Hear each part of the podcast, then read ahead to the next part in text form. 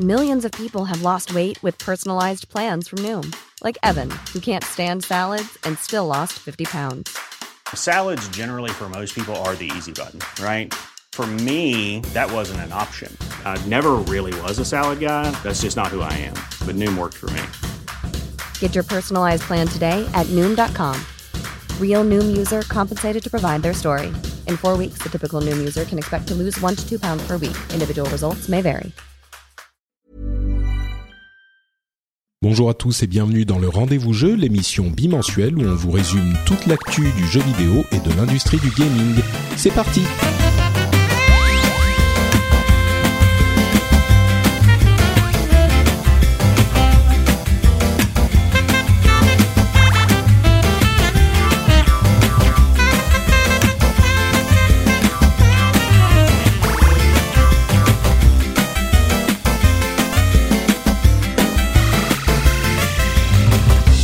Bonjour à tous, un petit épisode spécial du rendez-vous jeu, euh, ça va être très très court. Euh, je voulais pas faire d'épisode cette semaine, mais vous me connaissez, je peux pas rester loin du micro très longtemps. Euh, et en fait, on n'avait pas d'épisode cette semaine parce qu'on en fait un la semaine prochaine pour vous résumer tout le 3. Euh, on sera avec JK et sans doute d'autres personnes. Et on aura donc cet épisode juste après la fin des conférences de l'E3 pour tout vous expliquer et que vous soyez au courant de tout ce qui s'est passé d'intéressant là-bas. Donc je me suis dit, on va pas faire un épisode cette semaine, il n'y a pas énormément de news en plus, ça sert à rien, on va faire l'épisode la semaine prochaine. Mais euh, je suis, bah, je, suis comme je disais euh, toujours pas très loin du micro.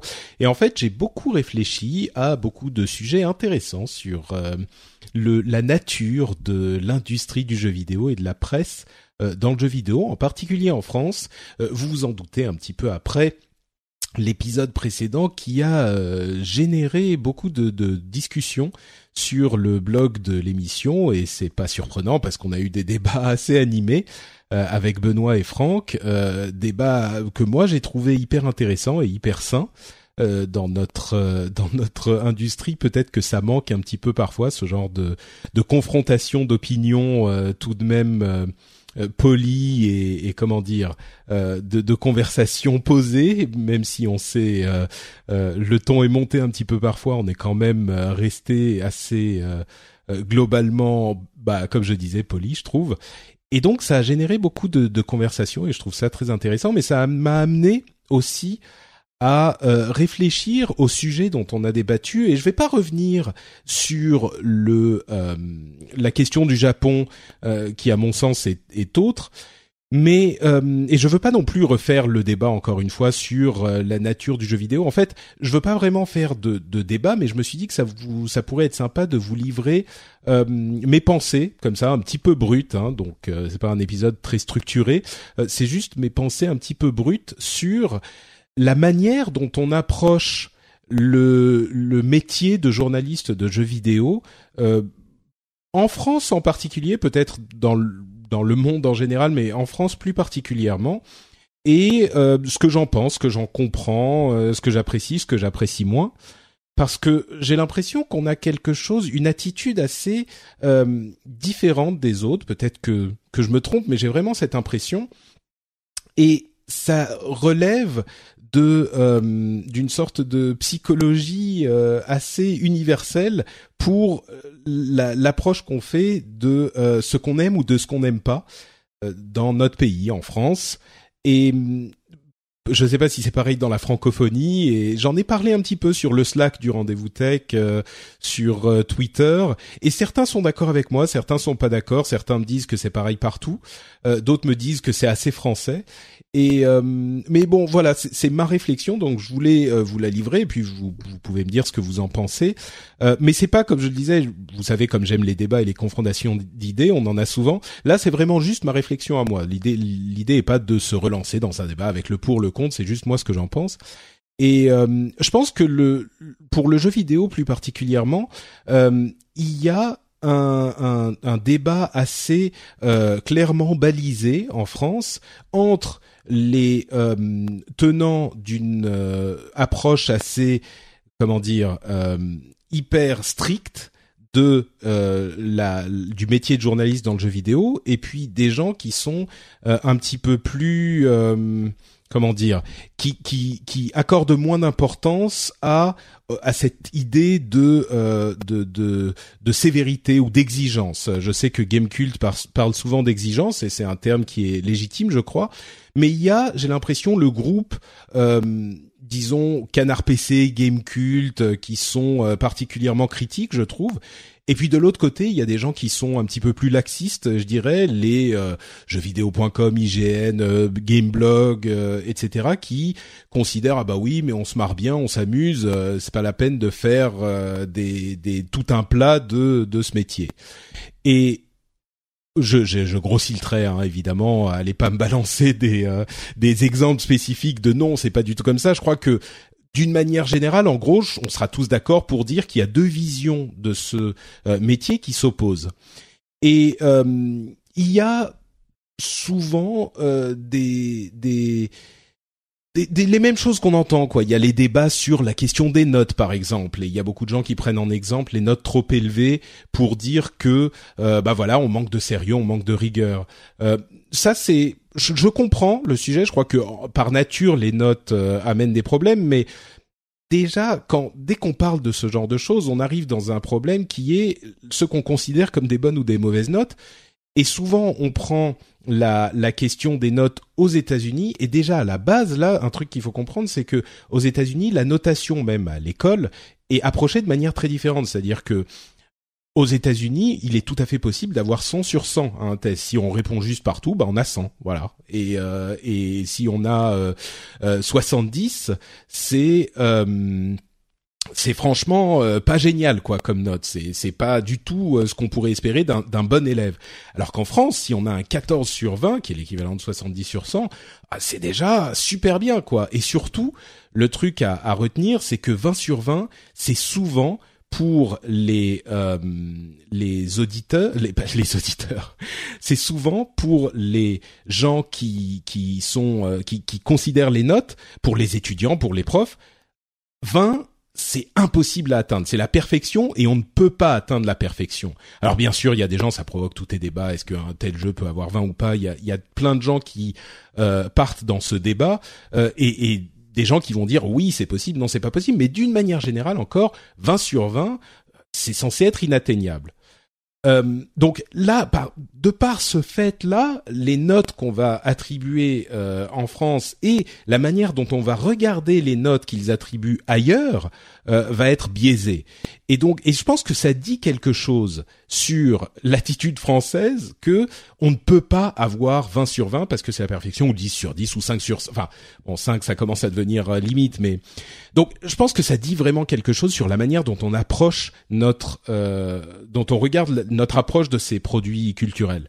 Euh, ensuite, y a, y a j'entends beaucoup de gens qui disent euh, qu'on n'a que des remakes ou qu'il n'y a pas d'inventivité. Et bien sûr qu'on a beaucoup de remakes, par exemple, mais ça veut pas dire qu'on a que ça. Je veux dire, il y a euh, énormément de remakes parce qu'on apprécie les trucs qu'on a aimés dans nos dans notre enfance et puis on a envie de les retrouver. C'est normal. C'est des trucs qui ont été super et c'est des trucs qui nous ont marqués et on a envie de les revisiter. Je veux dire, c'est un sentiment complètement naturel. Moi, ce, ce qui me poserait problème, c'est si on n'avait que ça.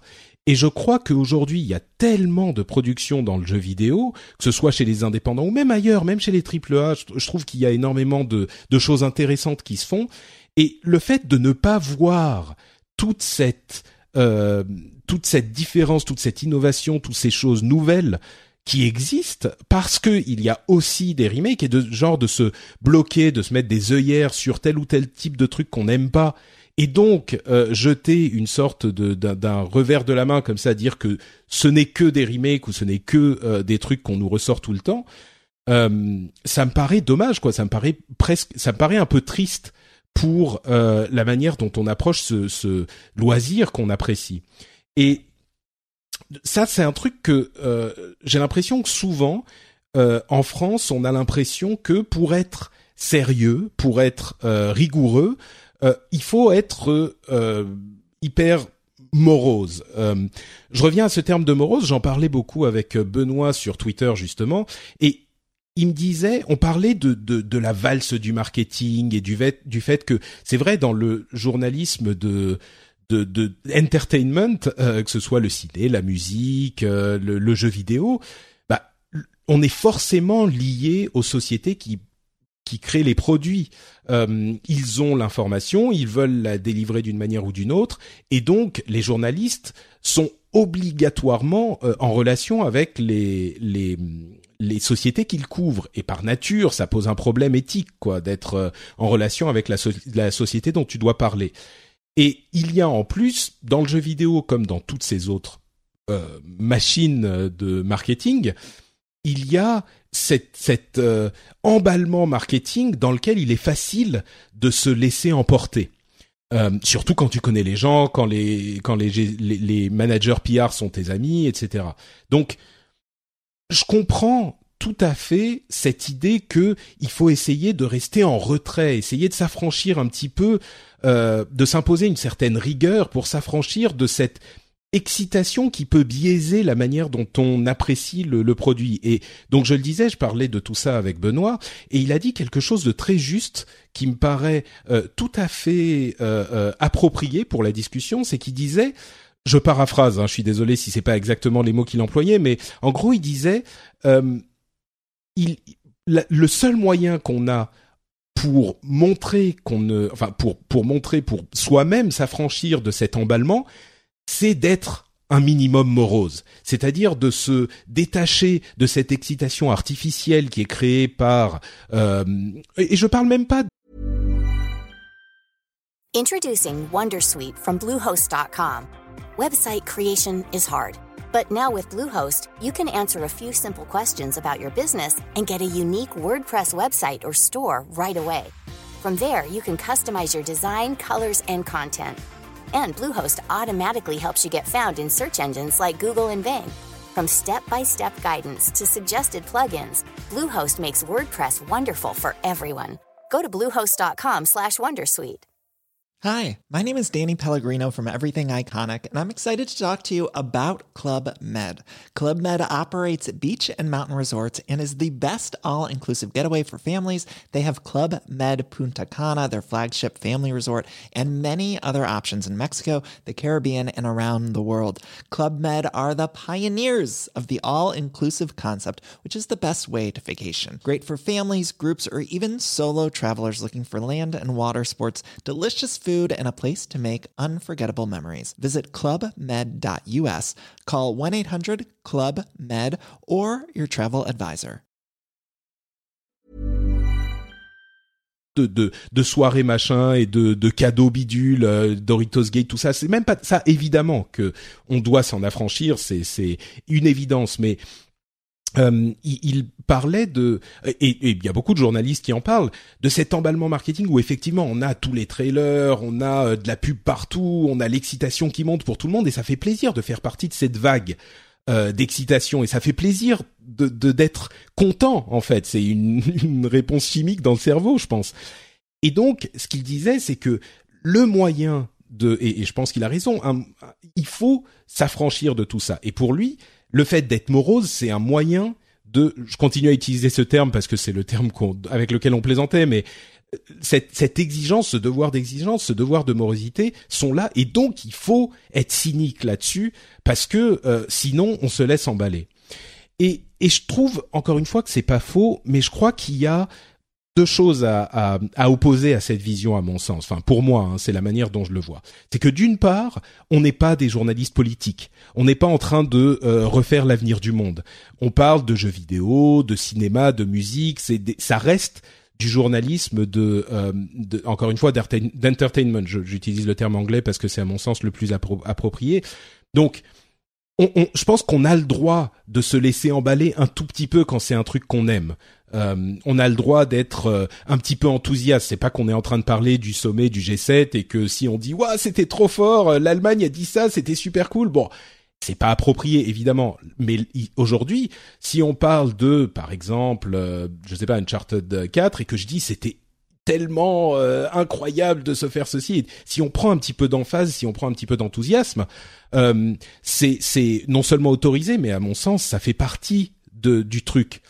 Euh, et c'est important d'en avoir un petit peu. Et d'autre part, euh, l'autre chose qui me paraît aussi euh, à opposer un petit peu à cette vision, c'est que je crois pas que c'est tout ou rien. Je pense qu'il y a effectivement un devoir important, si on est un journaliste sérieux, de se détacher, de savoir en tout cas se détacher de cet emballement marketing, mais ça ne veut pas forcément dire de voir les choses en noir. Et je sais que les, journalistes qui défendent cette, vision diraient que non, ils voient pas les choses en noir, ils voient les choses de, de manière objective.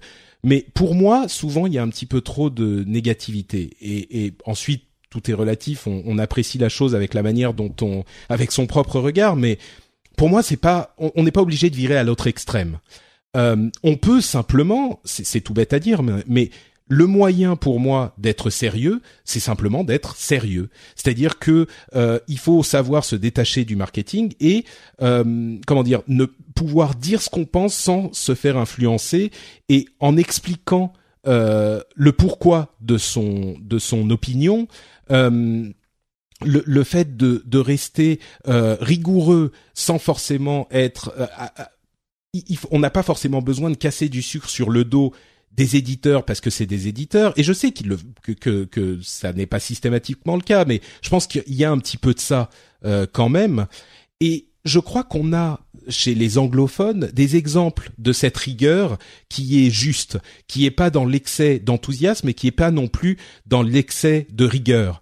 Euh, il y a des publications euh, au hasard, euh, Eurogamer, Edge, Wired. Euh, il y a des podcasts comme DLC que j'aime beaucoup où, où Jeff Kenata est très enthousiaste, mais il reste rigoureux. Il y a One Up à l'époque, il y a Giant Bomb qui fera plaisir à certains, certains auditeurs qui se reconnaîtra. C'est des gens qui sont sérieux, mais qui sont pas, euh, qui, qui, savent, qui savent s'enthousiasmer pour les trucs qui leur plaisent. Euh, et donc, il y a, y a cette, euh, ce juste milieu qui, à mon sens, est difficile à trouver en France. On le voit peut-être dans la presse écrite parfois. Euh, il y a des publications de presse écrite qui ont un, qui sont pas dans l'actualité, donc qui ont peut-être une certaine facilité à rester dans l'analyse et à rester dans le dans le la célébration de euh, ce, ce ce média qu'on apprécie, mais sans tomber dans un excès ou l'autre. Euh, mais donc pour moi, pour moi vraiment, c'est ça le, le, vrai travail du journaliste, c'est de savoir expliquer pourquoi, euh, de savoir euh, faire passer au, euh, au, au, au lecteur ou à l'auditeur ou ce que c'est le le non pas simplement le, la, la positivité sans raison qui peut virer dans un excès euh, qui est pas souhaitable parce que ça, ça devient trompeur et pas non plus chercher tellement à être rigoureux qu'on on ne réussit plus à trouver la joie dans euh, ce, ce, ce, ce qu'on apprécie dans ce média, dans cet art qu'on apprécie. Euh, donc voilà, c'est la manière dont je le vois et si tant qu'à choisir en fait, vous le savez, hein, vous l'avez bien compris, je suis moi euh, plutôt du côté de ceux qui sont rigoureux. Euh, je pense que c'est très clair et s'il faut choisir entre les deux, euh, il y a un travail absolument admirable de journalisme, pour le coup de vrai journalisme. On voit, bah, je parle souvent de Game Cult, mais il y a des, des papiers, des cahiers qu'ils font d'investigation, de recherche qui sont vraiment euh, euh, admirable simplement de, de qui, qui est du vrai travail de journalisme. On a la même chose euh, chez euh, tout autant Canard PC et d'autres encore que je citerai pas. Il y a évidemment du travail qui est appréciable, même chez les autres. Tout n'est pas tout noir ou tout blanc. Il y a parfois des trucs un petit peu critiquables chez les uns et des trucs admirables chez les autres. Mais bon, s'il faut vraiment choisir, moi je suis du, du côté de la rigueur. Mais par contre, encore une fois, moi je pense qu'on n'a pas besoin d'aller dans l'un des extrêmes. Et je suis souvent, euh, bah, je me fais souvent l'avocat du diable, donc j'essaye toujours de trouver cet équilibre, cette, euh, cette vraiment de, de, trouver ce qu'il y a à prendre d'un côté et de l'autre. Euh, donc et j'essaye toujours d'avoir ces. Je pense que les débats dans ces sujets sont très importants. Les débats d'idées sont toujours importants et savoir discuter euh, de ces choses-là sans s'énerver, c'est toujours hyper important. Donc, euh, pour moi, cet aspect est là et reste important. Et je pense que je vais continuer à évidemment j'essaye toujours depuis le début de cette émission j'essaye d'avoir des gens euh, qui sont de ce côté rigoureux j'ai des gens de ce côté plus euh, enthousiaste euh, mais mais ce que j'essaye de faire avec cette émission c'est avoir cette approche sérieuse euh, en général qui euh, laisse la, la, place à l'enthousiasme, mais sans déborder vers le le, le, je sais même pas comment le décrire. Ça laisse la place à l'enthousiasme, mais ça ne déborde pas vers la la perte de repères, la perte de de euh, vers l'emballement. Peut-être que c'est un bon moyen de le dire. Et oui, il y a des jeux que j'apprécie et que j'adore. Euh, je, je, parle, j'ai parlé de plein de jeux que j'aime beaucoup, que ce soit Uncharted, euh, Destiny, euh, Overwatch, mais je pense que je j'ai jamais j'ai toujours essayé d'expliquer les choses avec rigueur et je crois que on, même si certains sont euh, fatigués de m'entendre parler de tel ou tel jeu à tel ou tel moment de l'année, parce que c'est celui qui se plaît qui me plaît en ce moment, je pense pas qu'on me reprochera de ne pas être objectif. Et pourtant, je suis enthousiaste. Donc, je crois qu'il est tout à fait possible de le faire. Et je crois que on approche maintenant, bah, on est à une semaine de le 3 et le 3 c'est cet énorme festival, cette énorme fête de notre média. Et évidemment qu'il y a énormément de marketing, et évidemment qu'on peut se, laisser, se perdre dans les méandres de cet emballement marketing. Mais je crois que il est important aussi d'avoir ces moments de joie, ces moments de célébration, et qu'il est possible de les partager ensemble, de partager notre passion en restant rigoureux. Et, et moi, c'est ce que j'essaye de faire avec euh, le rendez-vous jeu. J'essaye de, de rester très. Je parle toujours de cette analyse de l'industrie, d'essayer de comprendre ce qui se passe, d'essayer d'analyser, de de décortiquer les messages marketing, pourquoi ça s'est fait à tel moment, pourquoi ça s'est fait comme ça?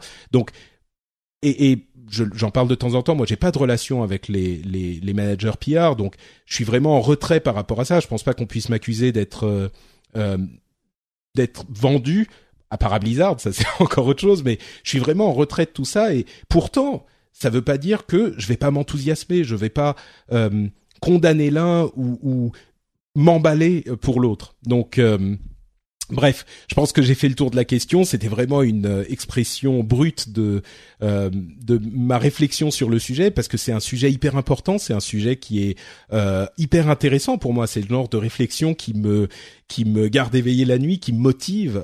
ça fait qu'on n'est pas juste un, une bande de gamins qui est émerveillé devant, je sais pas, le, la première boîte de je sais pas le premier Zelda qu'on a ouvert sur notre Nintendo Entertainment System. On n'est pas que ça, on est quand même un petit peu plus adulte, mais en même temps, on n'a pas oublié cette partie de notre passion. Et, et ces deux éléments sont, sont hyper importants pour moi.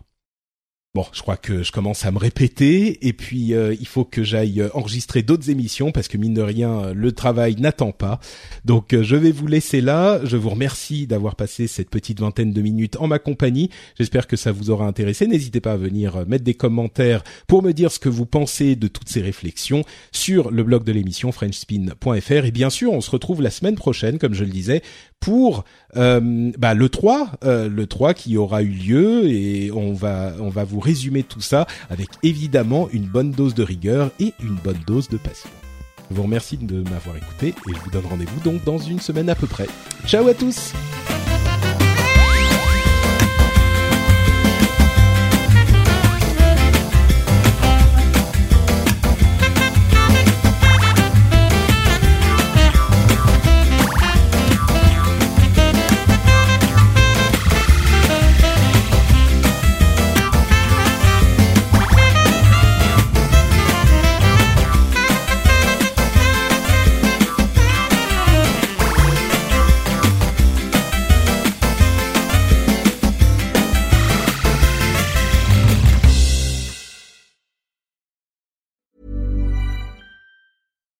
Hi, this is Bachelor Clues from Game of Roses, of course, and I want to talk about Club Med.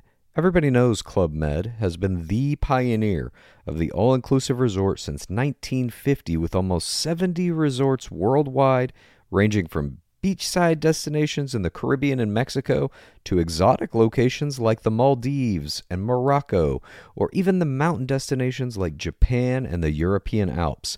Dine on delicious gourmet cuisine, enjoy more than 20 activities, and make memories with your family. For more information, visit clubmed.us or call 1 800 Club Med or your travel advisor.